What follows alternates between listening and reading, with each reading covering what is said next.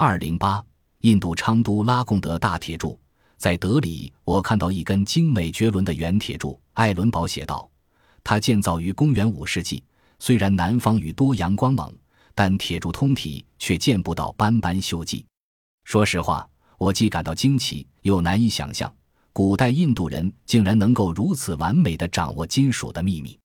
在近代数百年的时间里，人类积累了无数的科学知识和经验。因而，我们常常习惯于从这样的高度上来看待古人。的确，玛雅金字塔和中国万里长城使我们惊叹不已，简直是奇迹。我们经常这样说：当时既没有推土机，也没有计算器，他们是如何创造出这样的奇迹的呢？然而，我们似乎略视了，无论是金字塔、日历，还是万里长城，他们都不是呼空而起的建造成的。他们的创造者们集中了无数代人的智慧与经验，有一部分古代文明在各种知识领域中达到了惊人的高度，但却消失了，没有向后人透露任何秘密。更主要原因的是，根本就没有流传下来，因为匈奴人或者蒙古人根本就不会去考虑被他们所征服民族的将来。于是，人们常常不得不又回到初始阶段，一切从零开始。正是因为人们不相信古代文明具有存在的可能性，这才使关于人类的奇迹是起源于宇宙的理论得以形成。不断出现善良的外星人，或者来自于天狼星座的慈善家，出于在地球上树碑立传的目的，他们在巴勒贝克把巨大的石块磨光，为玛雅人计算出日历；在撒哈拉大沙漠为画家们摆出优美的姿势。位于德里郊区的这根圆铁柱也是如此，它不沾铁锈，一千五百年过去了，仍然保持着簇新的面貌。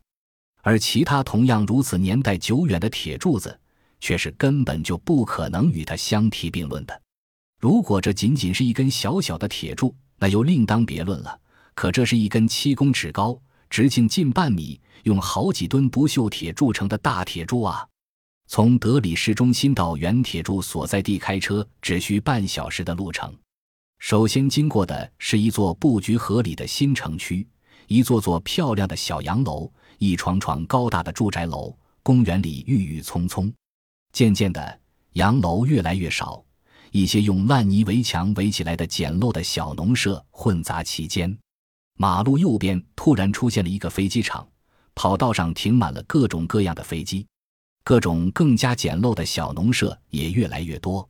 再往前走，透过树梢就能看到库特伯清真寺高塔，其形状和规模都让人感觉那是一座现代化的电视塔。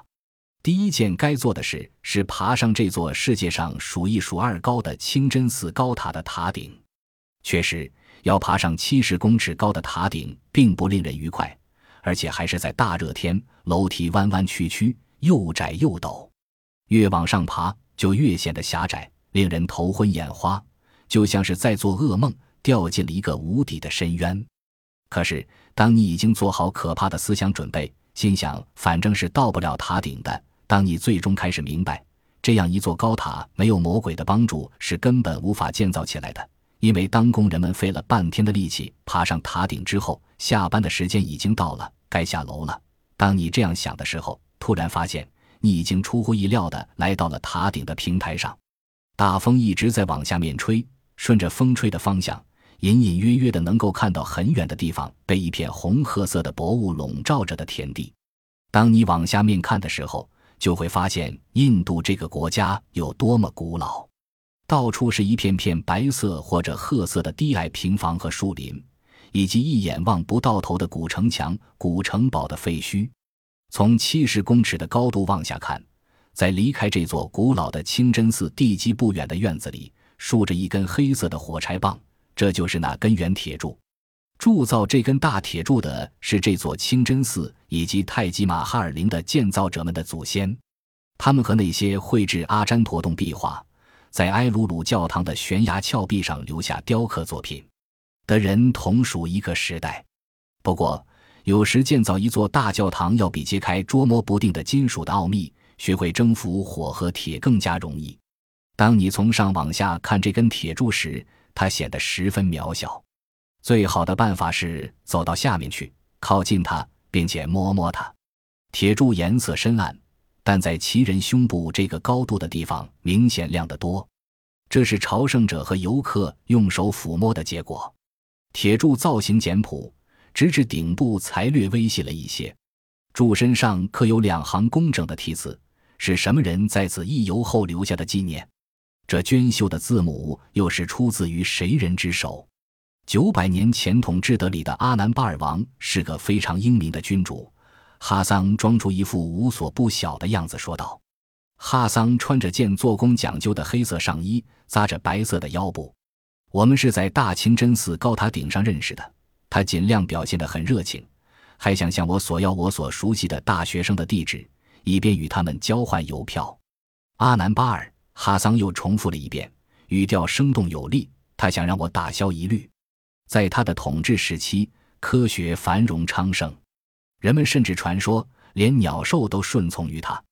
不过，我认为这有些言过其实了。我也这么认为。阿南巴尔王下令用纯铁来浇筑原铁柱，并把它竖在埋入地下的一条巨蟒的脑袋上。显然，巨蟒是石头刻的。这条巨蟒被发现了吗？没有。也许这也是传说。就这样，铁柱浇筑好后就安放在这里了。可是许多年之后。王室的一个继承人突然心生疑虑，于是他下令把铁柱移开，看一看那条巨蟒还在不在下面。结果他由于多疑而受到惩罚，他的王朝很快破灭了。如此说来，原铁柱一直是在原地未曾移动过了。我也不知道。不过你看这一行小一些的字，我能把它们读出来，是阿南巴尔王的名字以及他的统治年代。无论如何。传说中常常还是有一些事实真相的，也就是说，它已经有九百年的历史了。你有笔吗？我把我的地址留给你。第二行字是什么意思呢？我问道。我并不否认传说中常常含有某些事实真相，但我想得到的是最确切的事实真相。在这一种愿望的驱使之下，我专门去图书馆查阅了好多卷印度的考古信息报。终于查到了真迹的复印件和第二行题字的译文。这第二行题字是由符号组成的，这种符号在古印度的贡德王朝使用过。对此，学者们没有任何怀疑。第二行题字是公元五世纪留下的，所以说，聪明的哈桑还是犯了个小小的错误。第二行题字是墓志铭，是用来纪念死于公元四百一十三年的昌德拉贡德二世皇帝的。据文献记载，为了纪念这位皇帝，原铁柱是建造在一座名叫斯陀巴皮什奴的山上，以献给皮什奴神。文字的特征和字母的写法表明，原铁柱最早是在位于印度东面的阿拉巴哈德。后来，史学家们所面临的任务只是找到那座名叫斯托巴皮什奴的山。那座山被找到了。原来，原铁柱曾经竖立在皮什奴大庙的前面。柱子上部画着加鲁达神鸟，在这个地区的其他地方还发现了好几根类似的圆柱子，但都不是用铁铸成的，而是用石头雕出来的。历史上也的确有过一个叫阿南巴尔的皇帝，是他把原铁柱移到德里的，但是铸造铁柱这件事实却与他没有任何关系。就这样，印度早在一千五百年以前就铸成了一根七公尺高的圆形铁柱。用来铸造铁柱所用金属的质地是如此之高，直到现在还被各种冶金学著作作为值得仿效的例子来加以描述。那些研究防止金属锈蚀的专家们对这件稀世珍宝也是赞不绝口，佩服得五体投地。为了能把这根铁柱产生的原因弄个明白，就必须向历史请教，研究研究一千五百年前在贡托夫统治时代的印度究竟是什么样子的。姑且不谈论人文科学在各个领域中已经达到什么样的高水平，也不讲文学艺术的魅力所在，因为这些都与昌都拉贡德大铁柱没有直接的关系。我们还是来谈谈冶金学。贡陀夫时代的印度人对金属很在行，他们知道如何给饰品镀金镀银，如何才能熔炼出贵重的金属合金。除了金银以外，他们还知道铁、铜、铅、锡。以及至今尚未揭开秘密的一种叫做瓦伊克林塔的金属。在古代印度的文献中，早就提到了青铜。至于铁，根据不久前考古挖掘出的资料判断，早在公元前十世纪就已经知道了。他们用金属制成武器、工具以及装饰品。水银也早已就被古印度人所利用，主要用于医学方面。在印度有文字记载的作品中，对制造酸碱的各种化学程序也有详细的描述。印度人把柏油也当成金属，广泛使用于建筑上。他们认为，柏油是四种金属的混合物，是在阳光的作用下产生出来的油性污物。在亚历山大马其顿远征记中是这样描绘的：庞遮普公国的一位统治者送给亚历山大一百塔兰钢。一塔兰约合二百五十九千克，用我们现在的眼光来看，这份礼品是微不足道的，只有两千五百千克钢。但是在当时，钢的价格要比现在贵得多。如果说冶金学在亚历山大马其顿时代就有如此巨大发展的话，那么其根源要追溯到更远古时期，公元前九至六世纪，在婆罗门这本圣书里，对于铁的冶炼法就有过描述。由此可见，在原铁铸铸成之前，冶金学在印度至少已经有一千五百年的历史了。从那时起，铁的使用就成为平常的事情，甚至被用来制造锂。然而，绝大多数印度的冶金制品都没有能保留至今，它们全被金属的死敌锈蚀殆尽。据现代科学家的计算，世界上每年被锈蚀掉的金属价值十几亿卢布。无论是铁轨。还是铁柱都会生锈，机器也会报废，可昌都拉贡德大铁柱却依然如故。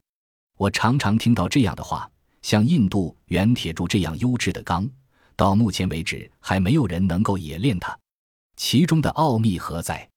难道永久的消失了吗？这种说法当然值得商榷。首先，我们早就掌握冶炼不锈钢的技术。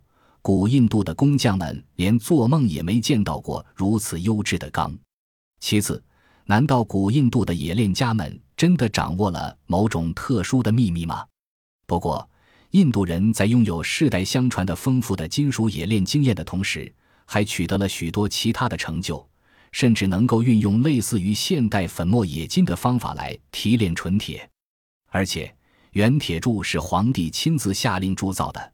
工匠当然会竭尽全力冶炼出纯而又纯的铁。原铁柱上的题字，除了标明它的铸造时间和地点以外，还证明了铁柱正是在贡陀夫时期的印度铸造的。这一证明把我们又拉回到亚历山大马其顿时代。这位伟大的征服者打败了波斯人，扩展了边疆，不仅使大量迁移的百姓过上了安定的生活。而且还使他们在当时那种希腊化的新世界里，能够很快地开动脑筋，用前所未知的文化来武装自己。亚历山大远征的结果，在很大程度上使印度最初在希腊和波斯工匠们的帮助下建造初化时代的建筑。这些建筑在孔雀王朝时代，一个在北印度的，在亚历山大远征后很快形成的王朝尤为突出。昌都拉贡德大铁柱上的柱冠使人一目了然，那是波斯的风格，也就是所谓的莲花形或者叫做中型顶冠。它使你不能不想到波斯波利斯圆柱大厅。显然，这是时代与时代之间的联系，但同时却又是国与国之间的联系。然而，圆铁柱却并非独一无二的。用来建造卡纳拉克大寺院的铁横梁同样没有生锈。它们长达十米，直径二十厘米。